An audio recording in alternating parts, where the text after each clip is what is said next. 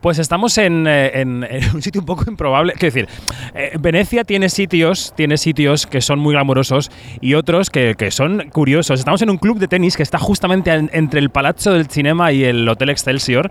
Y aquí nos hemos encontrado con Marina Alberti. ¿Cómo estás, Marina?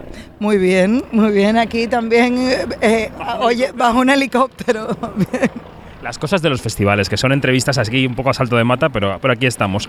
Marina Alberti está en la mostra porque presenta un cortometraje que se llama Aitana y que es un pedazo de vida de su familia eh, y, también, aparte de contar, eh, bueno, pues como digo, este fragmento vital, es, tiene también intenciones yo diría que casi políticas, pero bueno, ahora le vamos a preguntar. Eh, primero, ¿cómo fue la noticia de que venías aquí? ¿Qué te pasó por el cuerpo y qué te pareció? A ver, para nosotros fue una alegría tremenda porque hemos estado ya en Venecia con otras películas, yo en este caso como productora ejecutiva, y es un festival que tiene un vínculo con nosotros muy especial, o sea, o nosotros lo tenemos con, con el festival, así que cuando nos avisaron que Aitana formaba parte de, de la, sesión- la sección de cortos de Horizonte fue eh, un sueño cumplido. Así, fue como no podía ser mejor, con una película además tan íntima, pero además, ah, pero también tan, tan colectiva, tan de todos.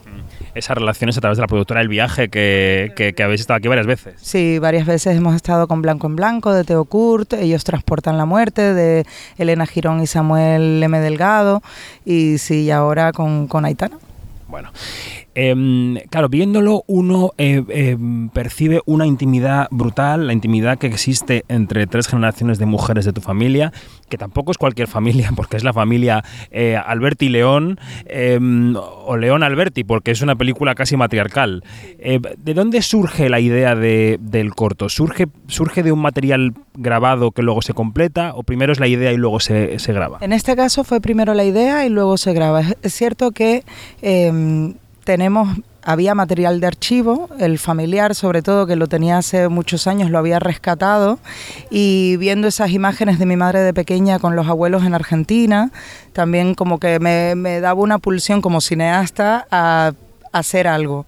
Pero sí es cierto que llevo antes inclusive desde mis cuando empecé a estudiar cine ya tenía pensado que quería hacer algo con, con- con- con mi madre y con, con mi abuela. Sí, porque también eh, mi madre pues me ha hablado mucho de la abuela. Yo no la conocí de una manera, o sea, no fui consciente de conocerla. Era muy pequeña. Entonces, los relatos de ella, los cuentos y, y los textos de ella, la verdad que me, me tocaron bastante. Entonces, sí, sí me parecía mm, esta mujer que escribe de esta manera es mi abuela, es la madre de mi madre. Entonces, sí fue una idea la película que venía de hace mucho tiempo, se venía gestando y luego vinieron los rodajes ya, las filmaciones con mi madre. Claro, la película gira en torno al concepto de la memoria. Tus abuelos eh, están muy relacionados con una memoria pública, una memoria democrática, eh, política, por su exilio y vuelta a España, también con la memoria cultural de España.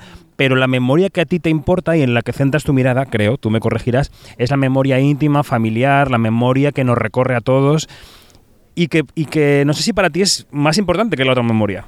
A ver, yo creo que no es más importante, pero que en esta película sí pienso que, que era, eh, o sea, sí pienso que era mm, vital para mí hablar desde lo privado, desde lo más íntimo, para conectar con la memoria colectiva, con lo más político y público, pero porque yo creo que sí lo personal es político. Entonces no los desvinculo, pero sí es cierto que la manera, la, la narración que hicimos era más como la de un pensamiento, como la del pensamiento, un pensamiento, un fragmento de pensamiento íntimo. Sí, sí, sí, se entiende perfectamente. Y luego, claro, también es una reivindicación brutal de tu abuela, porque, mm, claro, ella tuvo la suerte o la desgracia de vivir en una época en la que el hombre lo, lo ocupaba todo, y tu abuelo era un hombre gigantesco, pero ella también. Sí, ella también y, y- y desde mi, o sea, yo pienso que realmente si ella no hubiera enfermado de Alzheimer, inclusive en esa época, que era evidente que había como las mujeres estaban más a la sombra y sobre todo cuando tenían parejas con, con una importancia pública, así como Rafael Alberti, eh, yo creo que hubiera sido diferente.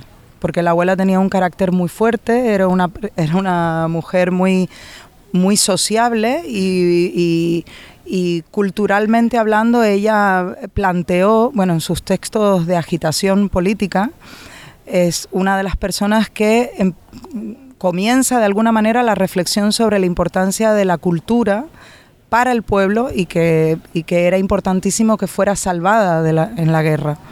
Entonces, yo creo que hubiera sido diferente si la abuela no se hubiera enfermado de, de, Alzheimer, realmente. Entonces, sí hay una reivindicación por mi parte de las mujeres de la familia y sobre todo de María Teresa León.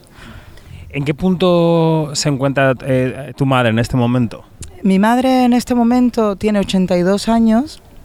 Es una mujer muy con una personalidad muy fuerte, pero eh, sí hay indicios de ya comienza una hay una desmemoria. Sí. Y esto y este proceso con ella, eh, ¿en qué te ha cambiado a ti o en qué has conocido más a tu madre o en qué habéis conectado en puntos que durante las decenas de años desde que os conocéis, digamos, no lo habíais hecho? Eh, yo sin, creo que con, la, con, esta película me he podido acercar a ella y la he, la he podido descubrir desde un lugar que yo no, no había tenido chance porque al final, al ser ella también un personaje tan público y ella sí tiene el peso de los abuelos, yo me distancio un poco más, yo puedo hacerlo. Eh, yo creo que, que, que que yo creo. No pasa nada. Es que es un, yo entiendo que es una materia emocionante y que y que para ti pues es, es, es, o sea no es una pieza artística más. Claro, entonces sí. Entonces eh, bueno la, la la idea es que mi madre siempre ha tenido un discurso público sobre qué era, qué era la memoria familiar. Y, y, a través de este corto, de esta película, hemos podido eh, comulgar de alguna manera, conversando y sintiéndonos eh, y pensando también, o sea, habla también de los cuidados. De, entonces sí ha sido como una, una manera de redescubrir a mi madre, que también ha sido un personaje bastante enigmático para mí. Bueno, pues eh, yo también quiero preguntarte, no solo... Eh, que tenemos por ahí una avispa que nos está rondando. ¿eh? Es que las, entrevistas que son en, así, en, aire libre, entre helicópteros, pelotas de tenis y avispas, está, está marcada por esto. Eh, te quería preguntar también qué significa para ti esta película como creadora, ¿no? En el sentido de que tú aquí tienes también una carrera como directora por delante, que no sé qué... ¿Cómo percibes que va a ser? Bueno, ahora mismo también a mí una de las cosas, eh, eh, una de, de, las cosas que he conseguido con, con la película también es que era un material que yo necesitaba, eh, o sea, que, que, durante mucho tiempo no pude ver, o sea, tenía que distanciarme. Y ahora con esta película he conseguido reconciliarme y poder hablar y poder acercarme a esa desmemoria, que es una especie de, muerte y de algo muy fuerte. Eh, he podido reconciliarme con esta parte y este proceso de la vida que, de alguna manera nos, nos va a tocar a todos de alguna forma, con familiares, con seres queridos. Entonces, para mí esta película eh, ha supuesto eh, poder avanzar en temas que me quiero seguir tratando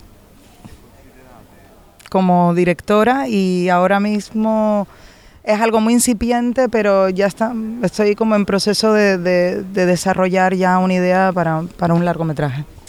Pues Marina Alberti, eh, una avispa nos dice que tenemos que terminar. Muchas gracias y suerte con la película. Muchísimas gracias.